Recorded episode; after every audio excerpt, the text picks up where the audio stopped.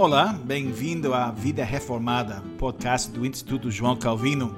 Sou o pastor Jim Whitby, o diretor do Instituto João Calvino, aqui com uma meditação sobre a confissão belga, artigo 20, o que a igreja confessa sobre a justiça e a misericórdia de Deus em Cristo. Eu vou começar, como sempre, com a leitura do artigo. E a igreja confessa: Cremos que Deus, que é perfeitamente misericordioso e justo, enviou o seu Filho para assumir a mesma natureza em que se cometera a desobediência, para fazer satisfação nessa mesma natureza e suportar o castigo do pecado através de seu sofrimento e morte muito amargos. Deus assim manifestou a sua justiça contra o seu Filho, quando colocou sobre ele as nossas iniquidades e sobre nós que éramos culpados e merecedores da condenação eterna, derramou a sua bondade e misericórdia. Por amor perfeitíssimo, ele entregou o seu Filho para morrer por nós e o ressuscitou para a nossa justificação, a fim de que por ele possamos obter imortalidade e vida eterna. Porque Deus teve que enviar seu Filho para sofrer e morrer para nos salvar?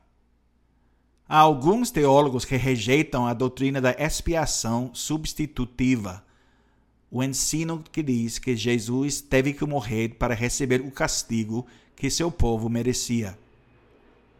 Um teólogo até se referiu a esse ensinamento como abuso infantil cósmico, algo tão abominável que deve ser completamente rejeitado.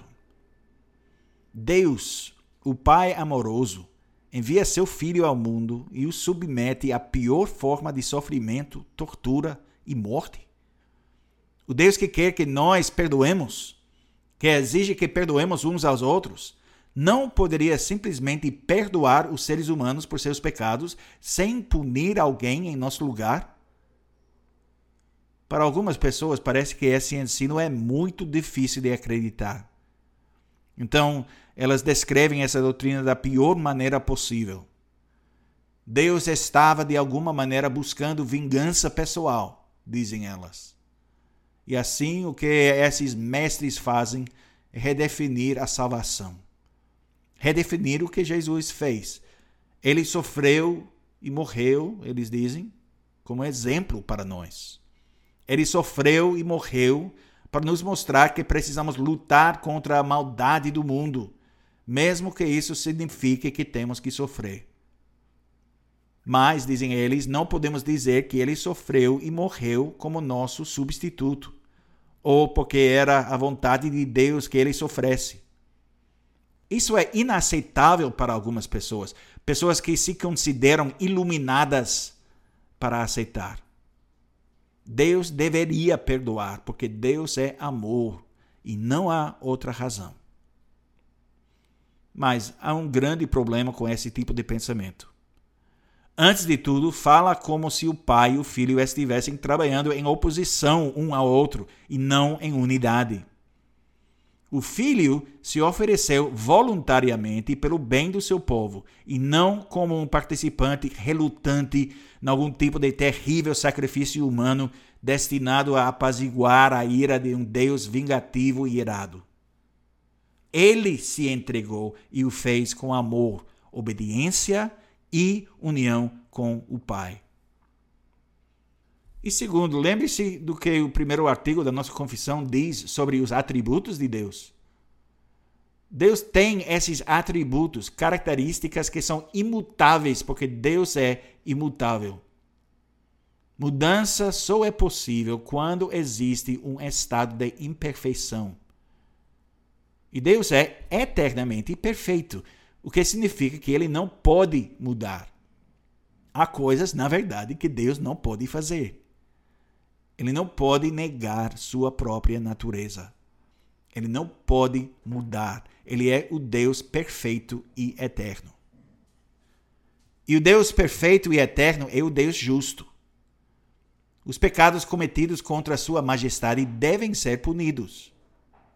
A rebelião contra o Rei do universo não pode ser simplesmente ignorada e esquecida. Deve haver uma resposta. Uma satisfação da sua justiça, se Deus deve permanecer Deus. O apóstolo Paulo fala sobre isso especificamente no terceiro capítulo da sua carta aos Romanos, onde ele escreveu: Mas agora, sem lei, se manifestou a justiça de Deus, testemunhada pela lei e pelos profetas. Justiça de Deus mediante a fé em Jesus Cristo, para todos os que creem. Porque não há distinção, pois todos pecaram e carecem da glória de Deus sendo justificados gratuitamente por sua graça, mediante a redenção que há em Cristo Jesus, a quem Deus propôs no seu sangue como propiciação, mediante a fé, para manifestar a sua justiça, por ter Deus, na sua tolerância, deixado impunes os pecados anteriormente cometidos, tendo em vista a manifestação da sua justiça no tempo presente para ele mesmo ser justo e o justificador daquele que tem fé em Jesus. Deus é perfeitamente justo. É quem ele é, é a natureza de Deus. Ele também é perfeitamente misericordioso. Lembre-se, ele é a fonte transbordante de todo o bem. Em sua misericórdia, por milhares de anos, ele habitou no meio do seu povo, esse povo pecador, rebelde. Esse povo que o abandonava regularmente para adorar os falsos deuses das nações. Esse povo que não era digno de seu amor e carinho, assim como nós somos completamente indignos mas por aqueles milhares de anos ele pôde mostrar sua misericórdia por causa do sacrifício que estava por vir. Esse sacrifício de Jesus Cristo.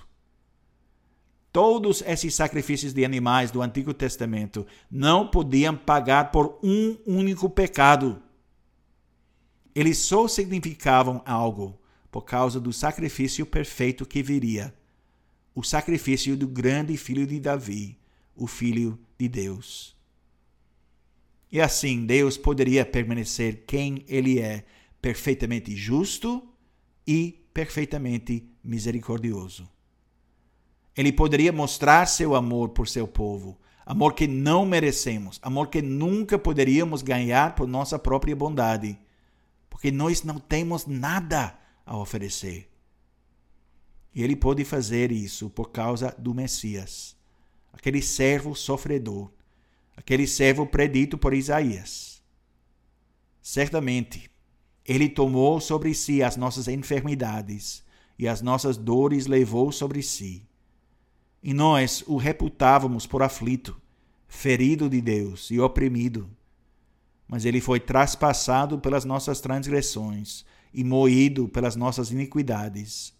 O castigo que nos traz a paz estava sobre ele e pelas suas pisaduras fomos sarados. Todos nós andávamos desgarrados como ovelhas. Cada um se desviava pelo caminho, mas o Senhor fez cair sobre ele a iniquidade de nós todos. Ele foi oprimido e humilhado, mas não abriu a boca. Como cordeiro foi levado ao matadouro, e como ovelha muda perante os seus tosqueadores, ele não abriu a boca. Por juízo opressor, foi arrebatado, e da sua linhagem quem dela cogitou? Porquanto foi cortado da terra dos viventes, por causa da transgressão do meu povo, foi ele ferido. A salvação tem preço. Não podemos pagar aquele preço, nem em milhões de anos. Mas aquele preço foi pago, o preço infinito, o preço da vida do Filho de Deus. Ele sofreu, ele morreu em nosso lugar, voluntariamente, em amor, satisfazendo a justiça de Deus, mostrando claramente o amor perfeitíssimo do Senhor.